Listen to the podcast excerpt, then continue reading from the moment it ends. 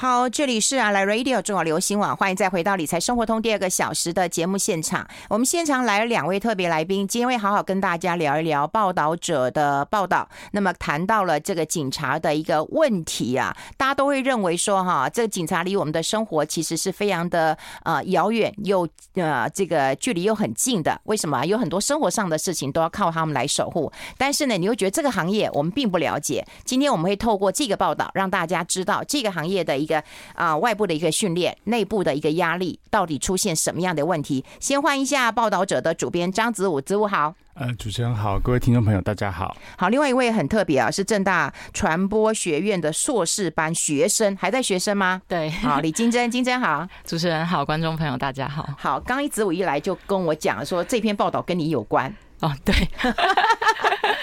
你现在硕几？我现在硕二。哦，现在硕二。对对对，对。嗯那时候就因为要参加比赛，就在想有什么可以做。然后比赛对一个新闻比赛，嗯，然后那时候就想说，哎、欸，反身边很多警察朋友，然后就开始想说，因为自己也想做警察。你真的很想当警察啊？对，我之前也想当警察，因为我那时候就，但其实。就是有一段有趣的故事可以分享，就是我爷爷是那个鸡桶，然后他就说：“哎、欸，你以后是当警察局长的命。” 然后我就说：“ 局长。”对，然后我就说：“哦，好，冲你这句话，我就要去考啊。”结果我就没上了，然后就后来就来报道警察的心理压力这样子。哎、欸，你竟然考了没上啊？差一点点吧，差两分。哦，对，哪一科没上？呃，数学。哎、欸，警察考试也要数学啊？要啊，要考高中数学啊，高中数学就很难啊，然后我数学就很烂啊，对啊。小姐，你是正大硕士班哎、欸，哎、欸，但我是文组的。那虽然说呃没有去当警察了，可是对于警察还是很关心的。对，因为刚好我身边真的蛮多警察朋友，包括我室友也是警察。然后你室友是警察？对，我室友是警察，然后他是派出所警察。嗯、那派出所要做外勤嘛？对，他是外勤，比如说像外面巡逻啊、交通啊，什么都是他们这样子。那他他他的生活有趣吗？看起来是蛮累的，就是因为刚好昨天我们家停电，然后他就他已经上了十二小时班，然后回去，然后他就问我说为什么停电？那我就说我看起来像水电嘛，然后我们就就是看，我们就叫了。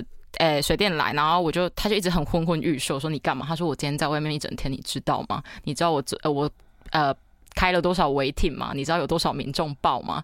然后之类的。因为我觉得十二小时真的超累。哎、欸，他们工作小时十二小时也太累了吧？十二小时真的很累，就是基本上就是，比如说我可能早上六点看到他，嗯、然后可能隔天的六点才会再看到他。对，嗯，就是他们就是这样子，一直都，反正我们都错开了，我们都开开玩笑，因为我们两个明明就住在一起，但我们大概一个礼拜见一次吧，嗯，因为我们的时间都不一样，这样子。哦，那看到室友这样的生活，你还会想要当警察吗？哎，好的，局长，局长，有没有局长在在叫你啊？局长就在等你啊。哎，我觉得很帅啦，这是一个很有正义感的，我还是觉得他很有正义感，但其实。但十二个小时，我一直想，好累哦！我现在连半夜不睡觉都觉得好累了。现在应该先不考虑。你以为你以后去报道者你会比较轻松吗？哎、欸，子午，你讲一下。对，哎、欸，你工对记者的工作有时候也是超过的、啊。呃，但是，是有时候啦，对，但记者应该是说，我们可以呃维持一个距离来来来来了解一个议题，所以会是从不同的场域来看。那、嗯、我觉得警察他们最疲惫的是呃每天常常要重复的呃做一些其实。呃，可能不不一定是不一定是那么合理的事情，然后他们也要自我说服，包括呃面对情呃面对民众的各种特殊状况啊等等，然后还有一些，尤其是现在呃多年以来，其实警察一个很重视一个呃绩效的压力，呃，其实对很多警察来讲也是一个呃造成身心很大的负荷。对，哎，他们的工作好像可以无边无际的延伸，哎，除了他们自己，比方说治安啊、保防的一个工作之外，民众的要求其实真的是蛮多的，哎，什么时候就找警察背背，对不对？他们就说他们是二十四小时的公务人员啊，啊，就是永远都在那。就是我朋友他们也是有接过，像是真的是像是我觉得最近最明显就是抓口罩。抓口罩真的是他们近几年，他们觉得哦，怎么会是他们要做这件事情？抓口罩就是在路上看到有人没没戴口罩，对，然后去跟他说，哎，可能开罚或什么的。可是那时候就是说明明也不是他们的业务这样子，对，可是就是接下来他们可能上面接下来，然后他们就要做这样子。啊，对对对，都是上面啊、呃、接工作，下面累死。呃，基层可能是这么想啦，对。而且我觉得警察的升官其实蛮难的，哎。好，从基层，然后你到你现在，你有没有想过，你要从基层到局长，你要多久啊？哦，对啊，因为那时候他们也是，但他们基本都不想升，就是我朋友他们都不想升啊。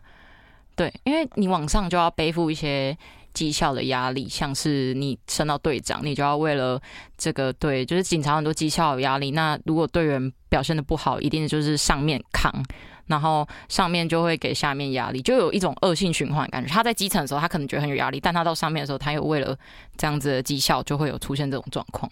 嗯嗯，哎、欸，那我们整个看这个报道哈，这个架构其实还蛮多的。子午先跟大家聊聊，就是说，呃，这个报道的框架当中，当然过去就是有杀警案呐，哈，然后有这个警察过世，然后可是这新闻就是过了就过了哈，可讨论出很多问题啊，就是说，到底呃，警察可不可以大胆的用枪？我后来是看到报道才知道，它是有情况规定的。好，对，然后还有一些就是在面对啊枪口抵着你的时候，你的恐惧，你你日后的生活怎么管？怎么怎么办？对不对？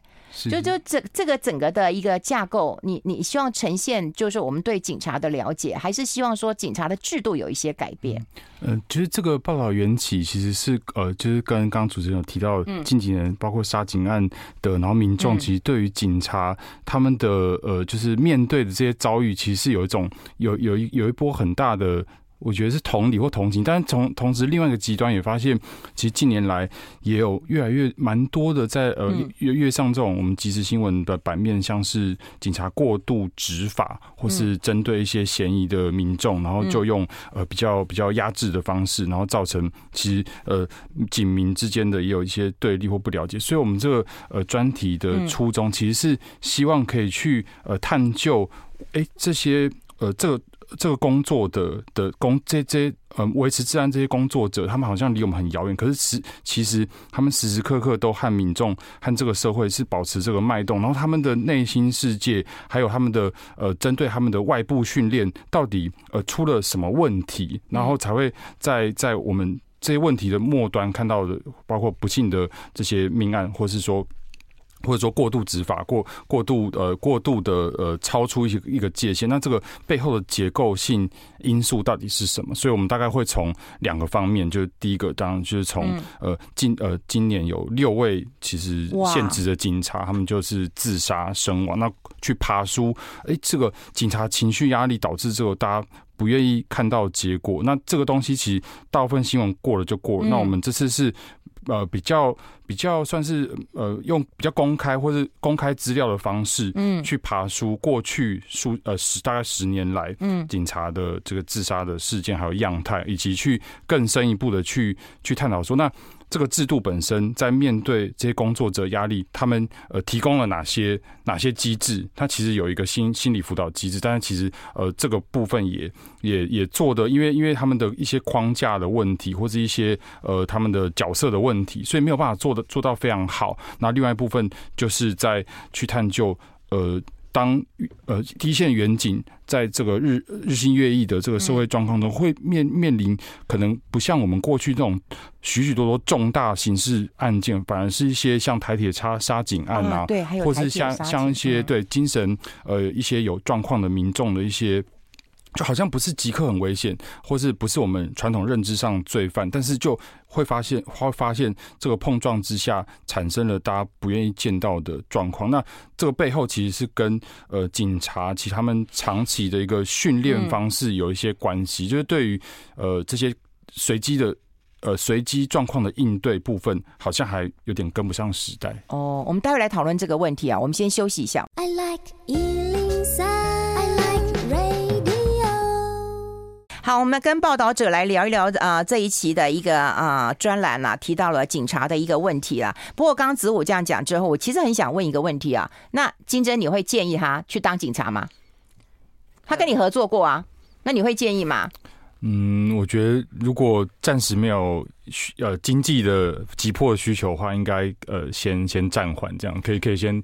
在自由的自由的人生，多尝试一些可能性，这样子。真的，那谁来帮我们保家卫国呢？谁来帮我们维持社会的秩序呢？谁来帮我们检检举口罩？有这种事情啊？对，你看。你你也会有这样想法？如果他是我的孩子，我其实可能也会犹豫。但我们听众朋友有讲啊，就是说，哎，很他希望他的孩子也可以成为这个呃警戒，因为他说他鼓励他的小孩投入警戒。他说我们医护人员另外一半也常常是警察人员。那因为家里有这样的的人，对不对？可如果说真的，我们家没有人在当警察，然后如果你又是我的孩子，我真的蛮为难的。对，因为呃，包括呃，其实很大的一部分是除了执勤上要面对很多种状况之外，那、呃、警察的其实从教育训练过程中，嗯、那个体系或者那教育体系，其实就是呃，怎么讲，跟一般的大专教育相相比来讲是相对封闭的，因为他们的目的那个导向、目的导向是非常明确，嗯、呃，所以他包括在不管是警专或警大，那他他他面对的东西，其实其实一直呃，在我们的专题中。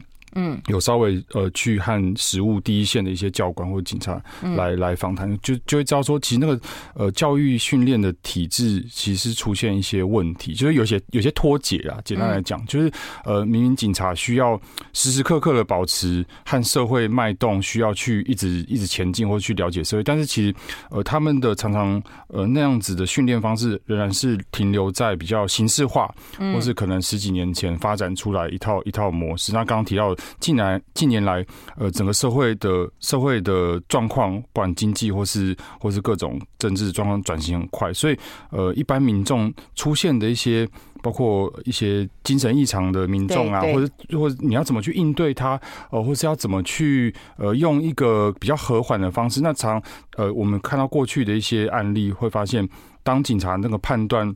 嗯，是呃，没有足够的一些一些比较当代的一个一个视野的时候，那常常会有点是两败俱伤的一个一个大家不愿意不愿意见到的不愿意见到的结果啦。那这是这是教育训练的部分。那另外呃，还有警察的。整个领导或是呃管理的方式，仍然是一个比较人治，然后比较家父长权威式的一个学长带学弟，或是跟着长官呃跟着长听着长官的话来做，所以呃那个自主性会相对来讲比较会受制于这个结构。那所以呃过去我们爬书 在十年来有大概有五。大概五五十几位或六六十位警察，其实是有资料上显示自杀身亡。会看到呃他们的少数一些，包括有一件是监察院调查的案例，会发现呃那个其实都改和管理方式或和一些不合理的呃工作的要求，包括排班啊，或是一些人质的状况，或是不公平的状况是有关系的。呃，但是呃。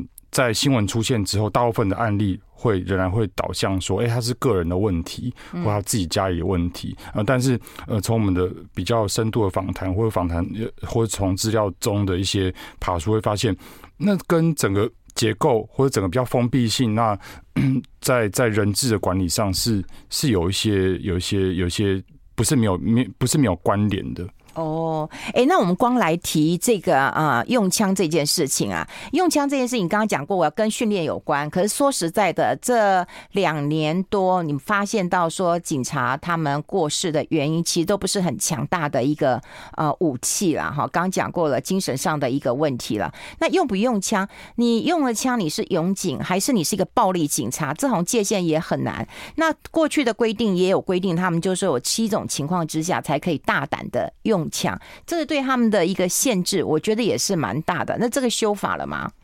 哦，有，今年在那个台南沙井案之后，嗯、呃，应该是蛮快，大概隔两个月吧，大概九月底，如果没记错的话，就有通过警戒条例有修法，然后有修。修掉情况就是他有明确化警察可以用枪的时机，因为那时候呃有说就是你要到紧急状况你才能拔枪，可是至于是什么样紧急状况，对呀、啊，对，你说紧急，我认为没那么可怕。对对对对，所以过去就有呃一些警察有一些案例，其实就是因为这样子，他觉得你呃违反比例原则，违反正当性，就是他可你可能不需要拔枪，可是其实你的反应大概。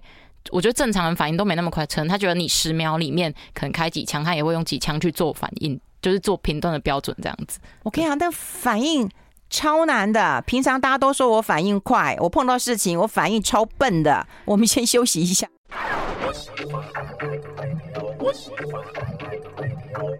好，欢迎回来《理财生活通》，我是夏韵芬。那么在我旁边就是报道者的主编啊，张子武，还有我们正大传播学院的硕士班学生呢、啊，李金珍呢、啊。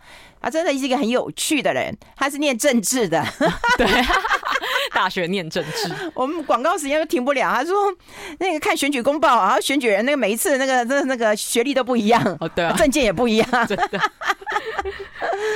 好了，回过头来，我觉得真的很有趣哦，就是这以后也来聊聊这种政治的问题。不过我们今天聊聊警察的问题啊，警察我们刚刚讲过，就是说有修了一些法，对不对？嗯嗯。那修了一个法之后，他们可以大胆用枪吗？这个在一秒当中可以要决定。的事情其实是难的，不是你当下的判断的。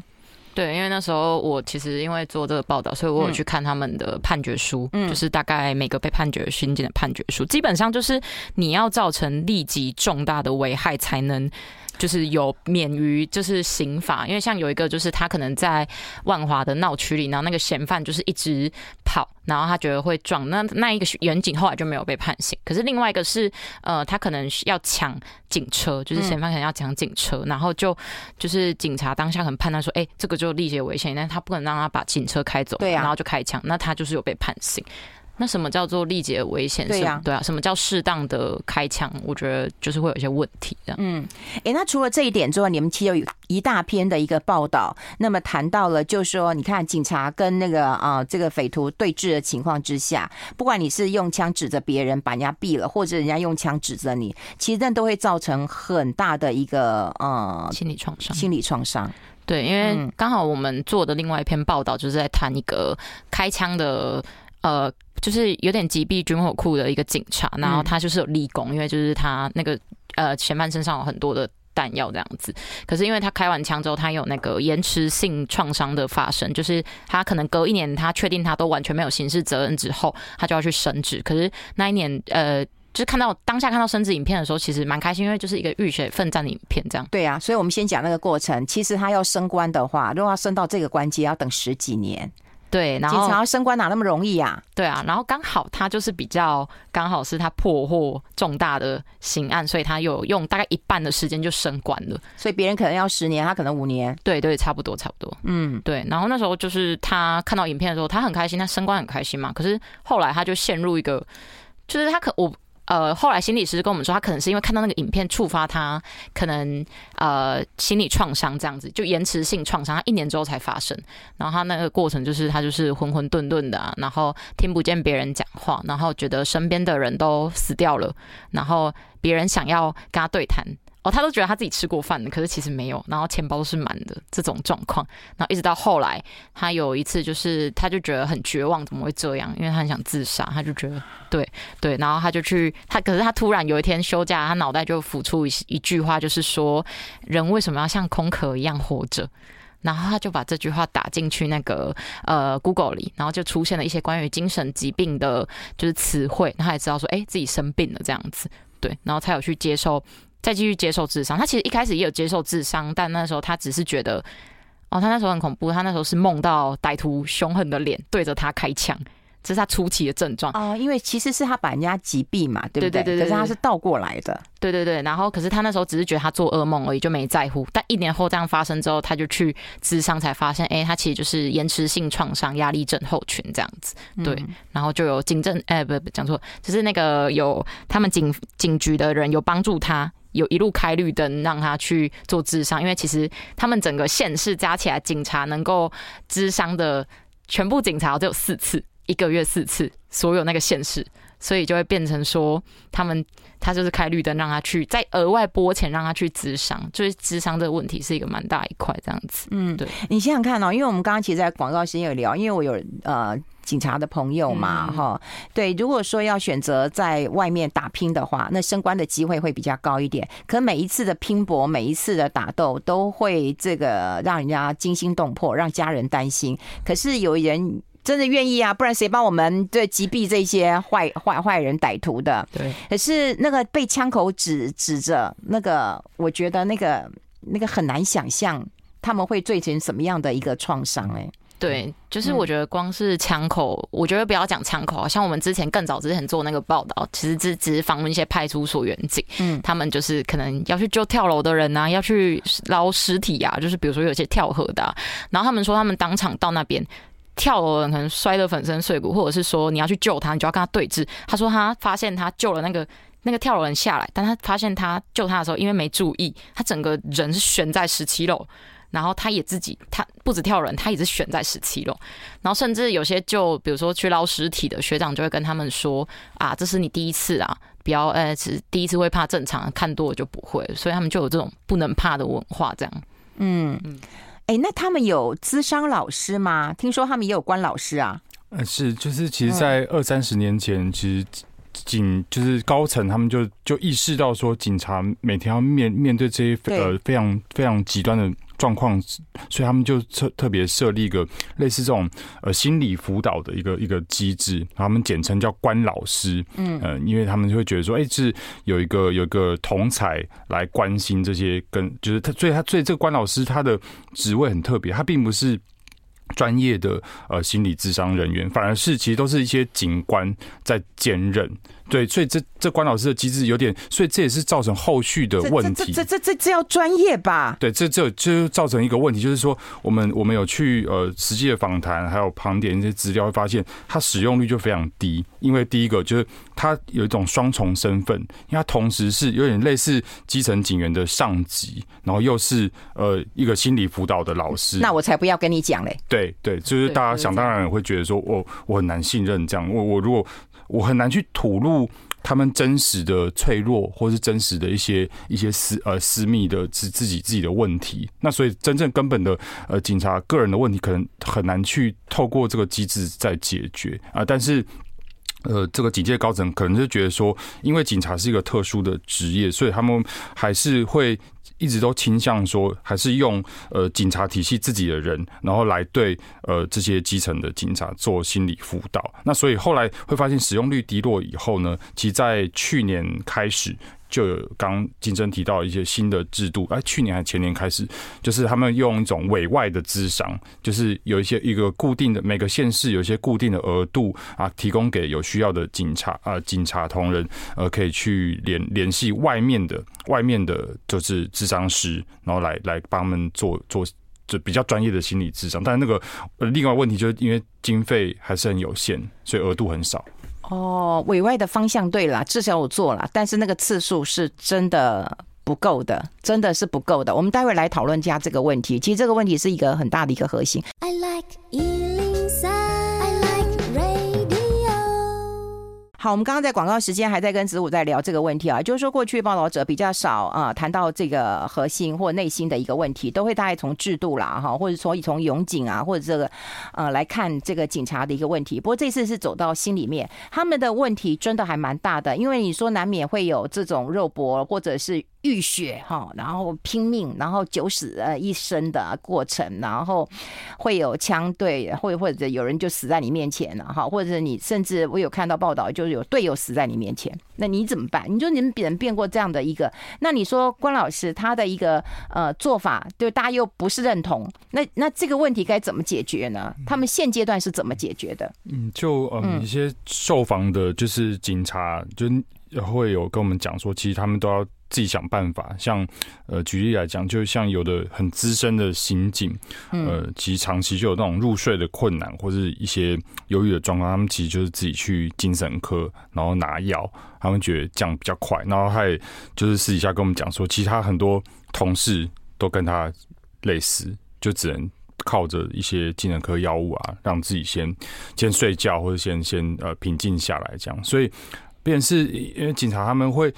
呃，他们会觉得说很多事情他们要自己处理，这也是一个警戒的文化。就是他们呃常常进入这个职业的呃，他们过去可能常常不管是背负一些家里的比较比较呃替家里负担一些经济的压力或什么，所以他们常进到这职业以后，也会习于呃当面对无助或是面对一些脆弱或是需要帮助的时候，不会倾向向外求助。或者甚至是跟其他人倾吐啊，所以尝试用一种靠自己的方式来来面对。像其中一位受访者跟我们提到说，呃，几年前他有位很要好的就是同事，呃，就是前一天晚上才跟他在外面抽烟，然后玩手机，然后聊工作压力。哎，隔天，呃，他就在这个宿舍上吊，自自自杀这样。那他完全就是，然后事后的整个他们内部的调查，他原本要写说，哎，他前一天有跟我讲说他工作压力，但是他的长官马上。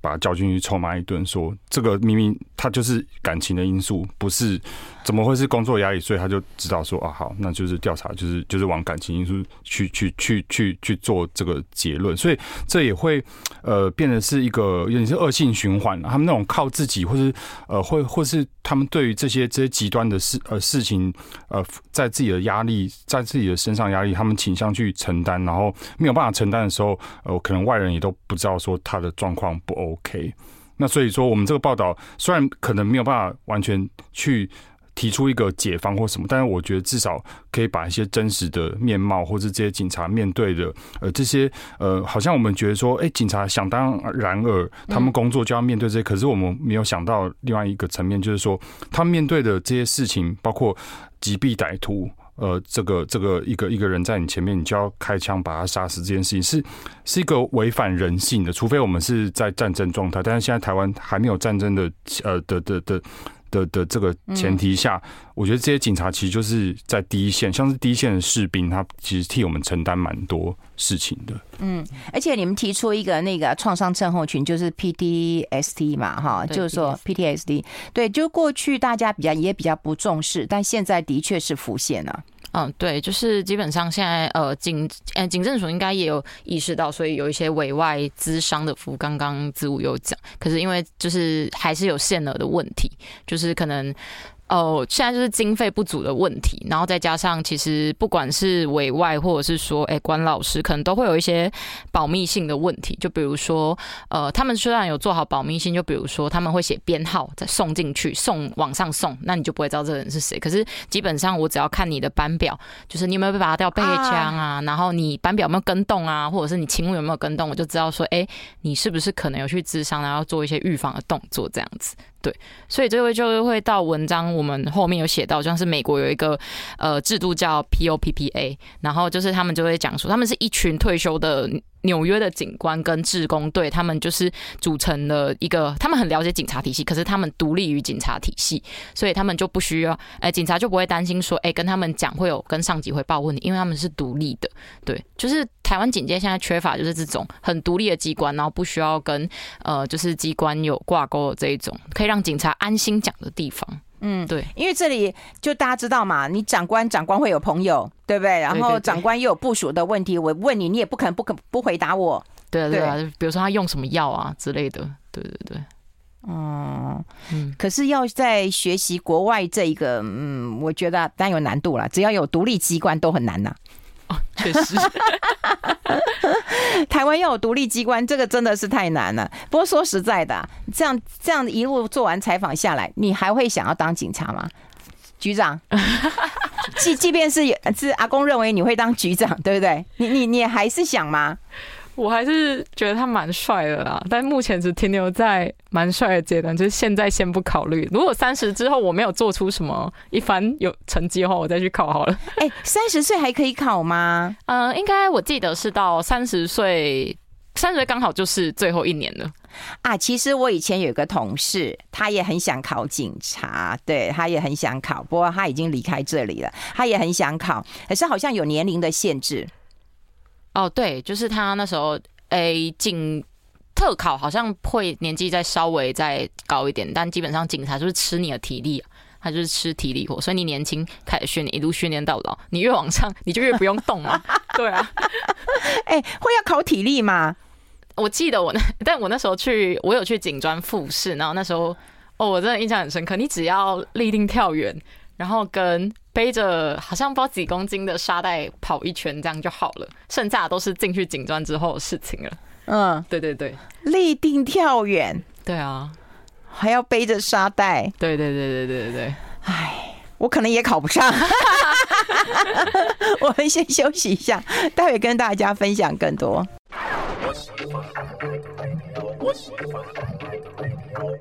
好，我们跟报道者一起来关心啊、呃，就是警察就是有身心的一个问题。刚刚讲过训练的一个过程，还有我觉得心理，心理是真的非常非常的一个重要。心理的创伤，它也许不会马上的出现，但怎么样的去有效的治疗，好，然后协助，因为他不是只有一个人呢、欸，他还有他的家人在呀、啊，好，所以还有这是家庭的一个问题啊。不过我们在广告的时间有在聊，说金针那时候在考试的时候是有啊、呃、背沙袋。然后有立定跳远哦，对，哎，你还可以吧？我我很行啊，我只是成绩没有那么好。哎，那你的呃同学朋友们，他们当了呃警察，他们能适应吗？嗯，他们其实初期都会有适应不良的问题。嗯、对，就是因为可能之前我朋友就以我室友来说好了，他可能之前在警备队，就是人家俗称养老队，就是没有什么太大的，他就觉得他没办法展现他的所学所才，然后又有点被。压制住的感觉，然后那时候心情就很不好。可是当他他们可以选他们要去哪里吗？不行不行不行，是用成绩下去分的。所以这也会有一个问题，就是你去的地方，像我知道立法院的警察就是站在立法院门口而已，所以大家都说他那那个成绩好还是不好？哦，那个成绩好，成绩好站在那里。不用智勇双全去去打坏人，对对对，所以他们很极端啊。他们其实，但我觉得大家都会想说，哎、欸，去凉一点的地方。可是就变成说，像航空警察就是抓一些什么毒呃毒啊什么。可是基本上那机器已经扫完了，所以你也没有什么好抓的。对，所以他们那时候他，他请问我们智勇双全的可以那个抓坏人的，在派出所哦哦，对，就是在派出所真的是第一线面对。那个就是他们训练是最快的，他们说他们所有所学实务经验在派出所是训练最快，所以他说你如果年轻的时候不在派出所，你可能之后要就是有这些经验是非常困难的。不要说派出所好，你光是台北跟南部遇到案件就不一样，比如东西被偷跟抓毒品这种感觉。对，哦，哎，以前我还听过有个什么霹雳。哦，对，霹雳小组，对，那是做什么？那也是做外外外外外事的嘛。那个其实就是呃非常特别的单位，他们其实就是针对现在还有。比较重大的刑事案件，比较攻坚呐，或是我们刚刚提到的那位呃罹患延迟性创伤反应的那位警察，他其实就是就是在这种这个特殊的单位，所以他们平常其实任务蛮单纯，但是一旦要接到那个任务的话，那个后果或面对的风险都是最大的，就是要。像以前有什么十大枪击案呢？就是就都是这些单位。对对对，以前看报纸就是什么十大枪击案。但所以他们平常的训练会会更密集，而且会更特特定，为了就是压制这些很有危险的呃罪犯来来应应的。那同时间呃，他们的刚刚有提到，他们的这个心理辅导机制也会比较特殊一点，可能会比较多资源。在做他们的后续，包括用枪玩，现在都有一个惯例，就是说用枪玩，他们就会有个团体的心理智商的这个制度进来。那这也是因应二大概二十年前的有一件很重大的十大枪击案，叫做蓝蓝元昌案之后，其实那那个案子里面非常多警察负伤，然后就会发现，哎、欸，这些这很多警察他们很难返回工作岗位，然后一直做噩梦等等，所以就有这种心理智商机制开始慢慢建立出来。但是在派出所，呃，因为他们平常要面对非常多杂事，这方面资源就相对比较少。哦，因为他们杂事真的还蛮多的，而且我说实在，霹雳可能有很多是那种不能讲的秘密，那个更可怜，更更可怜，因为不能讲嘛，对不对？然后你要怎么去找这个关老师？不可能嘛，你找民间的资商，他可能未必也能够有一个齁，就是立竿见影的一个效果了。那你的室友还能够坚坚坚持坚强的下去吗？就是就是他他就是稳定，他现在如鱼得水啊。他现在整个人就是哇，工作就是他从来没有凶过我，但我看过他，因为我说我们两个没有吵过架，但我看过他对犯人讲话的口气真的很凶，就是我从来没有看过的样子，真的啊，真的。如果你那个那个啊，你没有把那个浴室打扫干净或者怎么样，他不会凶你吗？把你抓，他他我有扫就不错，他还没扫哎。那你怎么看过他凶犯人啊？哦，因为我们都。哎、欸，就是有偶尔他上班，我们就会去探，对，就探班一下。然后他就会说：“哎、欸，等一下我在忙，然后你们可能先进去，就类似里面就坐一下这样子。”然后我就看到他那边凶犯人，然后他就这样手叉腰，然后就跟他说：“啊，你就是有些真的很鲁。”然后他就就是比如说他一个小时都在鬼打墙，然后进去出来，可能我进去，他说，哎、欸，他我听到那个人说，哎、欸，他打我，然后我出来，他还是在说，哎、欸，那我打他打我，就是可能就是没办法，就是要一直瞧这种事情，警察要做很多无谓的这种，就是我我觉得有点小浪费时间，但你又不能让民众说你不出。又会投诉你，对啊，会觉得你迟案，对，哦，对对对对对对对，所以会有一些这个状况这样，那他回来会跟你抱怨。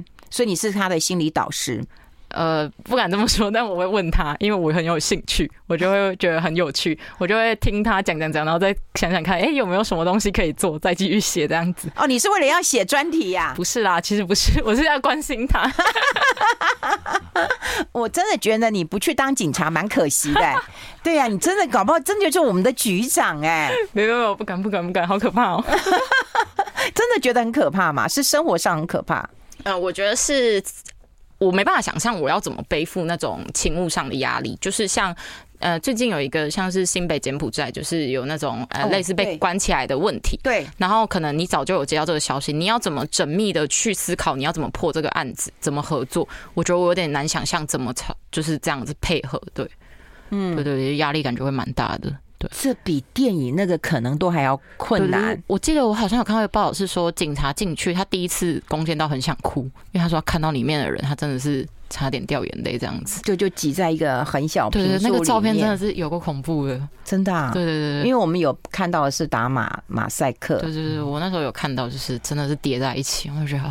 天哪，这太可怕了！就说觉得人间怎么会有这样的地狱？对啊，但我就觉得，所以警察他们真的是心灵上真的承受很低一线的打击。你说，你看，这不是心理素质的问题了，这已经是会造成伤害了。对，他们会提到说，警察的工作其实长期带给他们是一种情绪的浩劫。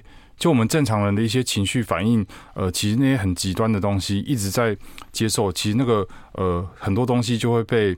会被耗尽吧？那所以，我我觉得这个报道也想跟各位，就是让让读者知道，就是说，哎，我们当我们看到警察表面上很凶或是很不讲理的过程中，其实也可以呃反过来想说，哎，其实他们的工作的不容易啦，就是他们工作长期带带带给他们的这些东西，其实常常会在口气上啊，或是一些表面上看起来的样子，不是我们预期的。但是呃，因为这个这个工作本质，他他他们的情绪就会一直在。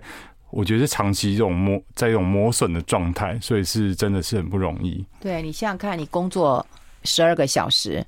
然后每天那么累，然后那么琐碎的事情，对，人家都不能不耐烦一下吗？我们都会不耐烦，对啊。说实在的，我们再好的父母，然后碰到小孩不能也会很不耐烦的时候，那不耐不耐烦之后，情绪的累积，再加上刚刚讲过了，万一碰到重大的一个创伤，那这些创伤可能已经形成了，可是他可能也不知道啊。这个会在其他的工作上面或者案例上就会爆发出来。那最重要，我觉得是生命的安全啊。所以我们刚刚讲过了，内部的训练很重要，就是与与时俱进已经不一样，不是武力强大了，对不对？现在是精神疾病的很多了，该怎么样去做一个判断？我觉得很重要了。好，所以先谢谢两位，那么带来啊，我们警戒的一些啊问题了啊，就是咨商的问题，还有创伤 PTSD 的一个问题了。谢谢子午，也谢谢金珍，谢谢两位，谢谢，谢谢。